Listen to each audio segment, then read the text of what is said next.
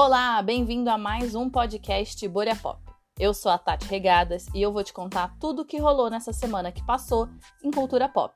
Teve série nova derivada de Game of Thrones, climão no Prêmio Multishow, música nova da Pablo, música nova da Dua Lipa, a volta da Jennifer Aniston para a TV pela primeira vez depois de Friends, novo livro da Helena Ferrante e muito mais. Então, bora lá, vamos começar e ver tudo o que aconteceu. A HBO anunciou essa semana todo o conteúdo que vai estar na sua plataforma de streaming, o HBO Max, que chega no ano que vem. Infelizmente, gente, por uma série de motivos e leis, a HBO Max não vai chegar no Brasil em 2020, não tem essa previsão. Mas, enfim, nos Estados Unidos vai rolar e com isso novas séries vão surgir. Então eles aproveitaram para dizer que a série derivada de Game of Thrones com a Naomi, a Naomi Watts não vai rolar. Eles chegaram a fazer um piloto, mas acho que o negócio não foi muito bom, eles não gostaram e decidiram não seguir com esse projeto. Mas os fãs de Game of Thrones, que estão aí saudosos, né, que a série acabou esse ano, não precisam ficar chorosos porque não vai ter órfãos de Game of Thrones sem série, viu? Porque eles resolveram dizer que a série com a origem dos Targaryen vai rolar sim e eles já encomendaram uma temporada completa. Pois é, o programa vai se chamar House of Dragons e ela foi criada pelo próprio George R. R. Martin, que foi quem criou o Game of Thrones, né, o autor dos livros. É, eles também esclareceram que o Miguel Chaponic, que foi um dos diretores mais importantes de Game of Thrones, todos os grandes episódios, como Batalha dos Bastardos, A Longa Noite, todos esses episódios foram dirigidos pelo Miguel. Então ele vai ser um dos, shows, dos showrunners do programa e ele também vai dirigir o piloto. Essa série não tem data de estreia e também não tem nenhuma previsão de elenco, ao contrário do que eles fizeram com aquele piloto que eles, né, chamaram a Naomi Watts, né, anunciaram logo que ia ser ela. Por enquanto, House of Dragons não tem nomes. E já que a gente está falando de Game of Thrones, se você não, se você viu a série, você vai lembrar de uma polêmica envolvendo um copo de café na última temporada. Pois é, numa das cenas super importantes apareceu um copo de café daqueles estilo Starbucks e afins, que claramente não deveria estar tá ali Virou uma polêmica quem que tinha levado aquele copo, quem que deixou aquele copo ali. Muita gente especulou que a atriz Sophie Turner, que é quem vivia a Sansa, teria levado esse copo, porque ela apareceu em umas fotos de bastidor no Instagram com um copo parecido na mão. Ela disse que não era ela, mas ninguém assumiu a culpa e ficou esse mistério aí. Até essa semana, porque a Emilia Clarke, que fez a Daenerys Targaryen, revelou que o ator Conleth Hill, que viveu Varys na série, foi o responsável por esquecer aquele copo ali em cima daquela mesa. Ela disse que ele estava meio apreensivo e tal, e durante uma festa que o elenco fez recentemente, ele confessou para Emília que o copo era dele. Pois bem, gente, mistério resolvido. E a Netflix anunciou que está testando um modelo que, assim, nem lançou ainda, mas já está dando muito o que falar. Pois é, a Netflix quer permitir que os seus usuários assistam os conteúdos de uma maneira acelerada. É isso mesmo. Você poderia escolher entre ver na velocidade normal ou acelerada. Sei lá, vai que você está sem tempo, quer dar uma acelerada naquelas cenas mais longas e tal, você poderia escolher. O negócio é que só de anunciar que estava testando isso já causou uma baita polêmica. Alguns diretores já reclamaram, falando que a plataforma não leva a sério suas produções, que não dá para fazer isso, que não é assim que eles pensam o conteúdo. Enfim, por enquanto é só uma ideia e não tem nem data para virar uma realidade. Diz aí se você assistiria algum conteúdo acelerado. Eu honestamente não consigo me imaginar fazendo isso. Mas né, gosto é gosto e cada um sabe das suas necessidades.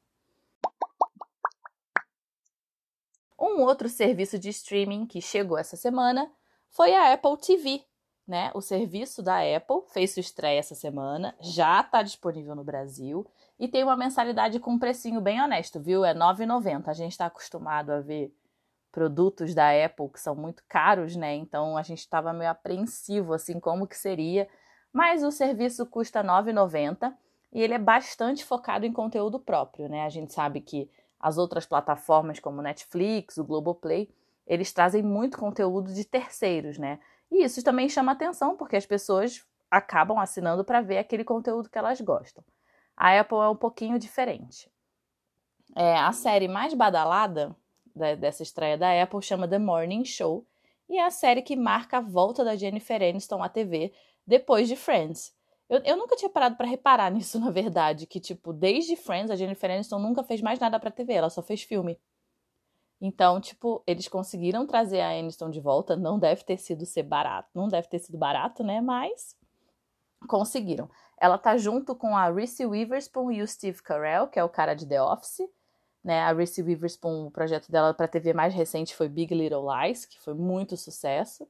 E a série conta é, os bastidores dos programas matinais nos Estados Unidos. Nos Estados Unidos, toda a, toda a televisão aberta, a maioria dos canais de TV aberta, tem esses programas que é um misto de entretenimento com informação e que são programas de muita audiência e que tem bastidores assim com disputa, né? Quem que vai ser o apresentador e tal. E essa série vai focar nisso.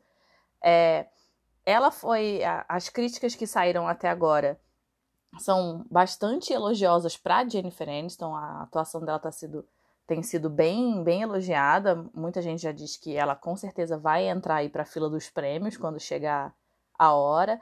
Mas também teve muita gente dizendo que a série é legal, mas não é tudo isso, que eles anunciaram tanto, alardearam tanto que a expectativa era muito maior e ela não corresponde a essa expectativa. Então, assim, já tem os três, os três primeiros episódios disponíveis lá. E a Apple vai liberando os demais semanalmente. Não é esse esquema também, mais uma diferença aí para as outras plataformas. Não é esse esquema de, nossa, estão todos os episódios, deixa eu ver tudo de uma vez.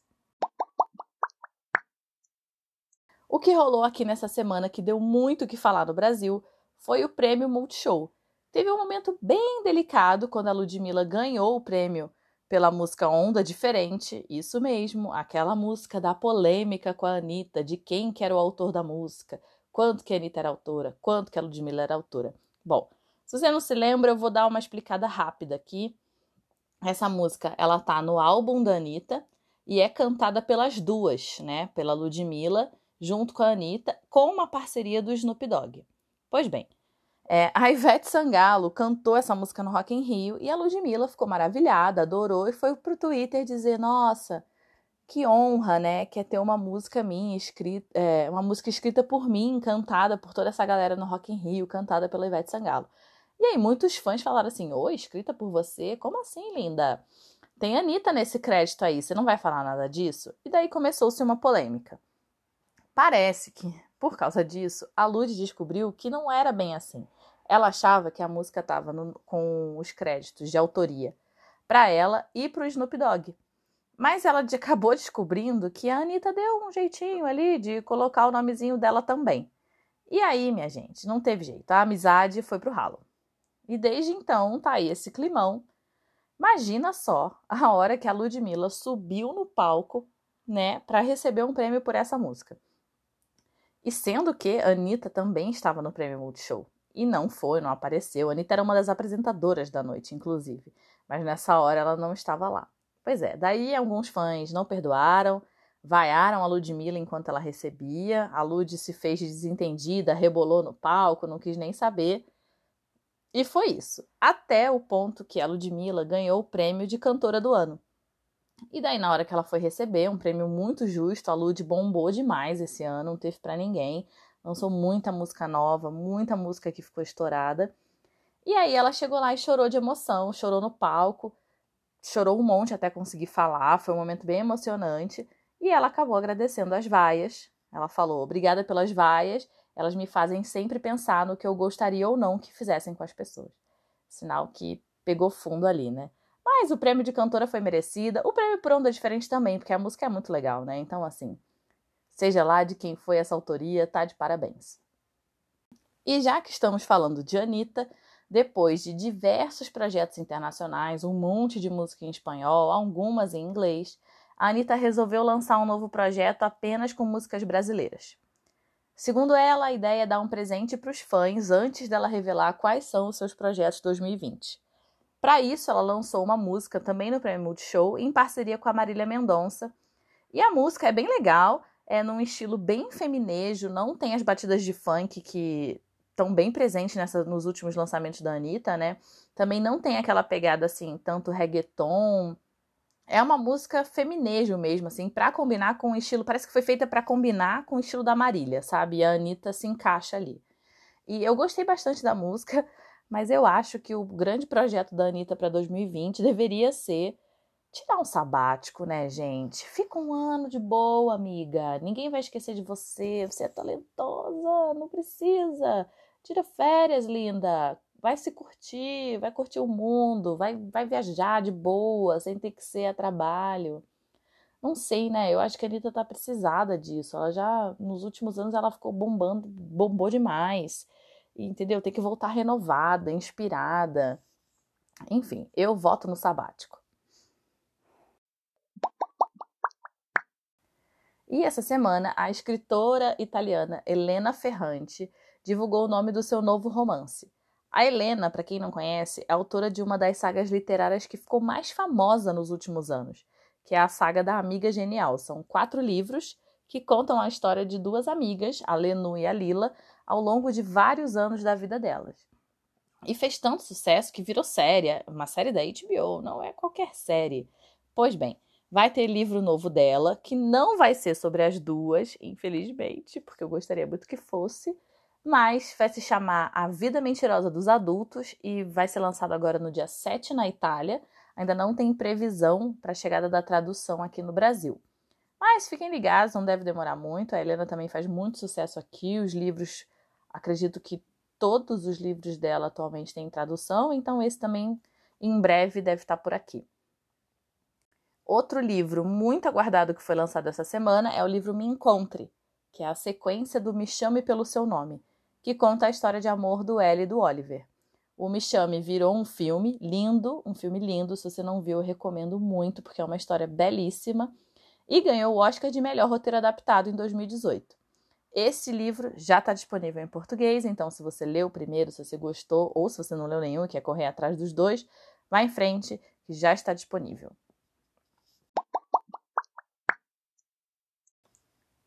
E por falar em Oscar, a Lady Gaga vai voltar para o cinema. Ela arrasou em Nasce uma Estrela, né? Jesus amado, como eu chorei nesse filme, um parênteses. Eu acho que eu quase tive que ser resgatada pelo SAMU no cinema. Eu não estava esperando toda aquela tristeza e a, a Gaga estava realmente muito bem. Ela foi indicada ao Oscar e tudo, né? E agora ela foi escalada para esse filme que vai contar a história do assassinato de um dos herdeiros da grife Gucci, e a Gaga não vai fazer qualquer papel, não. Ela vai fazer o papel de quem mandou o crime. Isso mesmo, ela vai ser a mandante do crime. O filme vai ser dirigido pelo Ridley Scott, o cara de Alien, o oitavo passageiro. E todas essas informações são do site Deadline, que é um site bem especializado em cinema. A própria Gaga, se não me engano, ainda não falou nada sobre, mas em breve a gente deve estar vendo a Gaga de novo no cinema. Aqui em São Paulo, essa semana, inaugurou uma exposição muito legal sobre o Leonardo da Vinci e todas as suas obras. É uma exposição imersiva, né? E inaugurou o novo espaço do Museu da Imagem e do Som. Essa exposição tem 37 telões de até 9 metros de altura, que você pode ver as obras do Da Vinci assim em tamanho surreal. Então, várias partes têm obras e, e só rascunhos. Tem uma parte, obviamente, dedicada à Mona Lisa e ela vai ficar no MIS até o dia 1 de março de 2020. Começou agora no dia 2 de novembro, então tem bastante tempo para você ir. Procure saber lá sobre os ingressos. Se não me engano, eles estão entre 30 e 40 reais e é aqui em São Paulo. Pois bem, a animação Homem-Aranha no Aranha Verso vai ganhar uma sequência, sim, graças a Deus, porque esse filme é demais. A Sony confirmou essa semana que e para quem não sabe, o Aranha Verso ganhou o Oscar de melhor animação esse ano, porque realmente é muito bom, muito bom. Fez muito sucesso nos cinemas de todo mundo, arrecadou um monte de bilheteria. E aí, eles anunciaram essa semana que vai se enrolar a sequência. Agora, a notícia ruim é que só estreia nos cinemas no dia 8 de abril de 2022. Pois é. Por enquanto, é tudo que a gente sabe. A gente ainda não sabe direito qual vai ser a história, o que, que eles vão explorar, como que eles vão explorar esse universo em quem vai ser centrado, né? em qual versão do Aranha vai ser, senta, vai ser centrado esse filme, mas é isso aí, em breve devem ter mais informações.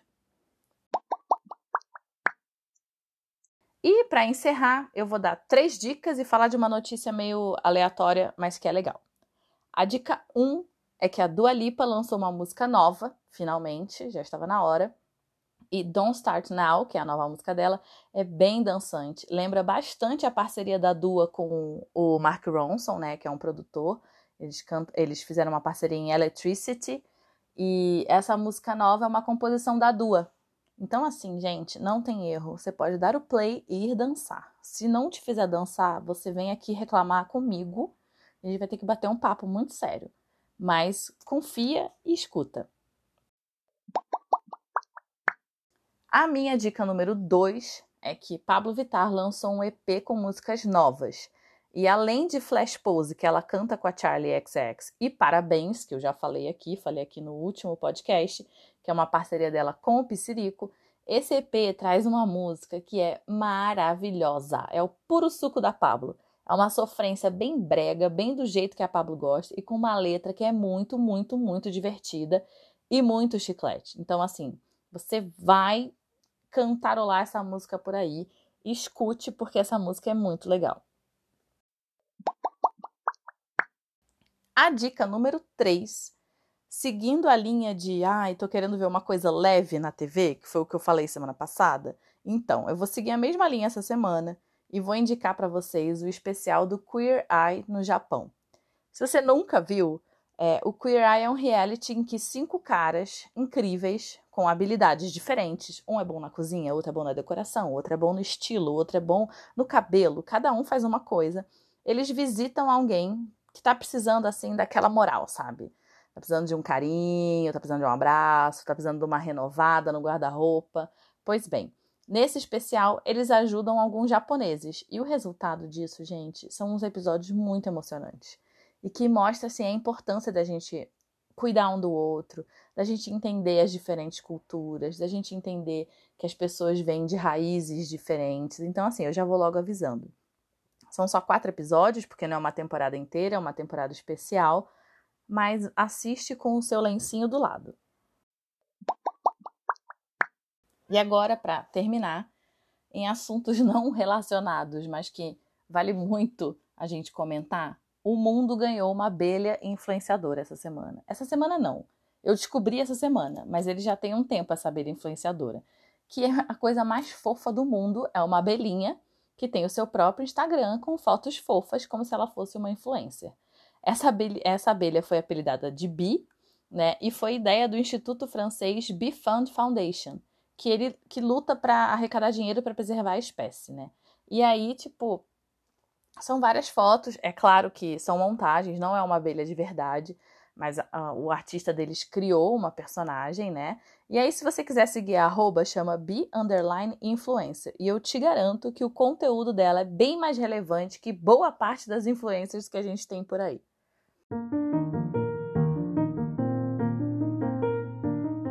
Bom, é isso. Chegamos aqui ao final de mais um podcast. O Nininho tá aqui do meu lado miando, que ele gosta de aparecer em todos os podcasts. Espero que vocês tenham gostado. Muito obrigada pela companhia. Mandem sugestões, comentários, digam o que vocês estão achando. Se vocês viram algumas das dicas, ouviram as músicas, se vocês querem me dar alguma dica de alguma coisa, é só mandar lá nas minhas arrobas Tati Regadas. É isso, beijo e até a próxima.